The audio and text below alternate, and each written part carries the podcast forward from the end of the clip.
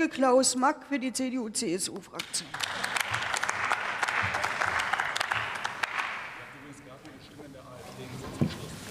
Ja, Frau Präsidentin, liebe Kolleginnen, liebe Kollegen, das, was der sozialdemokratische EU-Kommissar Franz Timmermans hier vorgelegt hat, ist völlig unausgegoren. Die EU-Verordnung zur Wiederherstellung der Natur belastet unsere Landwirtschaft, sie beschneidet massiv unseren Wirtschaftsstandort und sie greift tief in die kommunale Selbstverwaltung ein.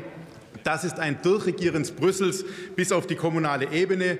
Die Bundesregierung wollte das hier einfach stillschweigend hinnehmen. Das lassen wir Ihnen aber nicht durchgehen. Wir fordern Sie auf, stoppen Sie diese Verordnung in Brüssel, meine Damen und Herren. Bereits zwei Ausschüsse haben im Europäischen Parlament die Reißleine gezogen und gegen die Verordnung gestimmt. Warum? Weil der Vorschlag unpräzise und schlecht ist. Und ich frage mich, wo ist denn unsere Bundesregierung? Wer vertritt eigentlich unsere nationalen Interessen auf EU-Ebene? Normalerweise passiert das im deutsch-französischen Pandem, aber da scheint das Fahrrad schon seit Monaten verrostet zu sein. Und unsere Umweltministerin, mit Verlaub, Frau Lemke, aber sie scheint vor lauter Naturschutz den Blick für die Menschen verloren zu haben. Und so geht das nicht, meine Damen und Herren. Ich erwarte von der Bundesregierung, dass sie sich für praxisnahe Lösungen im Sinne unserer Bürgerinnen und Bürger einsetzt. Und natürlich haben wir Verantwortung für unsere Schöpfung.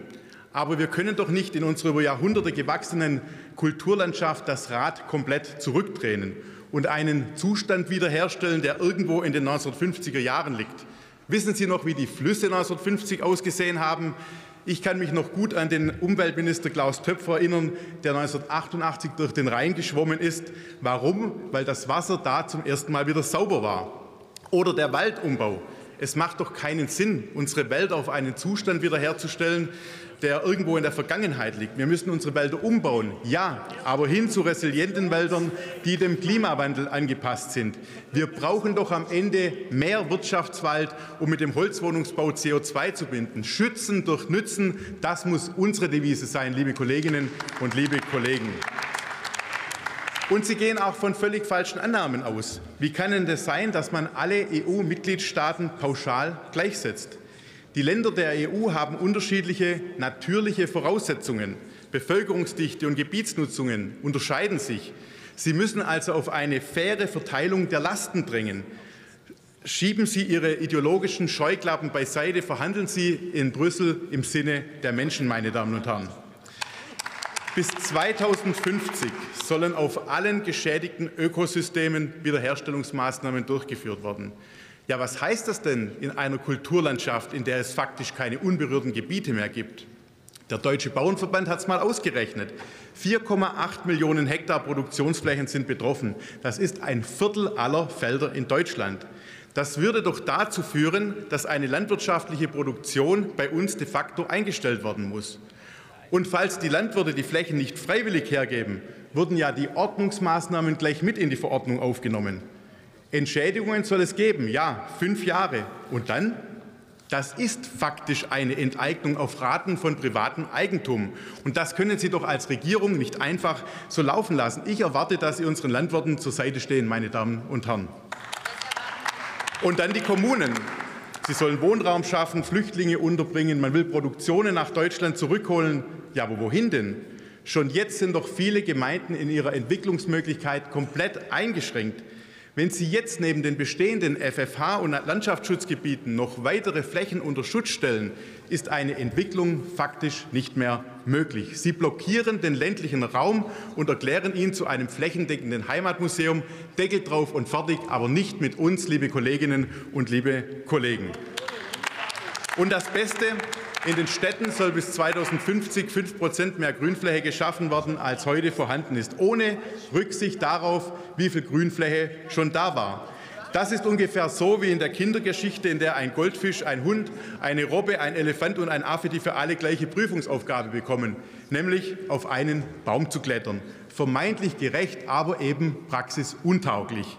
Ich frage mich nur, warum das in der Bundesregierung noch niemand aufgefallen ist. Die Verordnung will gar vorschreiben, wie viele Bäume in einer Stadt gepflanzt werden müssen. Meine Damen und Herren, das ist ein klarer Angriff auf die kommunale Selbstverwaltung. Jeder Gemeinderat in Deutschland weiß selbst, ob ein Radweg oder eine Baumallee in einer Stadt wichtiger ist. Das geht weder Brüssel noch Berlin etwas an. Und in diesem Zusammenhang sollten Ihnen die Stellungnahmen der kommunalen Spitzenverbände zu denken geben. Dort werden erhebliche bürokratische Aufwendungen befürchtet. Ein erheblicher Personal- und Ressourcenaufwand wäre notwendig. Das können Sie doch nicht einfach ignorieren. Reden Sie mit den Bürgermeistern vor Ort und lassen Sie die Gemeinden nicht wieder im Regen stehen. Es reicht eben nicht aus, wenn Sie nach dem Laissez-faire-Prinzip sich einfach zurücklehnen und die Politbiologen in ihren linksgrünen Reihen darauf hoffen, dass es schon so schlimm nicht kommen wird. Und Herr Gesenhus, ich halte es schon bedenklich, dass Sie uns einfach hier in die rechte Ecke stellen, nur weil wir Ihre grünen Ideologien nicht teilen. Letztendlich geht es doch darum, dass es möglich sein muss, auch Kritik zu üben. Wir tun das und lassen uns da auch nicht beirren. Wir brauchen eine Ausgewogenheit zwischen dem Schutz der Biodiversität, menschlicher Nutzung unserer Kulturlandschaft und einer wirtschaftlichen Weiterentwicklung. Was wir nicht brauchen, ist eine rückwärtsgewandte Verordnungspolitik mit dem Holzhammer. Wir brauchen keine Käseglocke über ganz Deutschland, sondern Naturschutz mit Verantwortung für die Menschen. Ich danke Ihnen.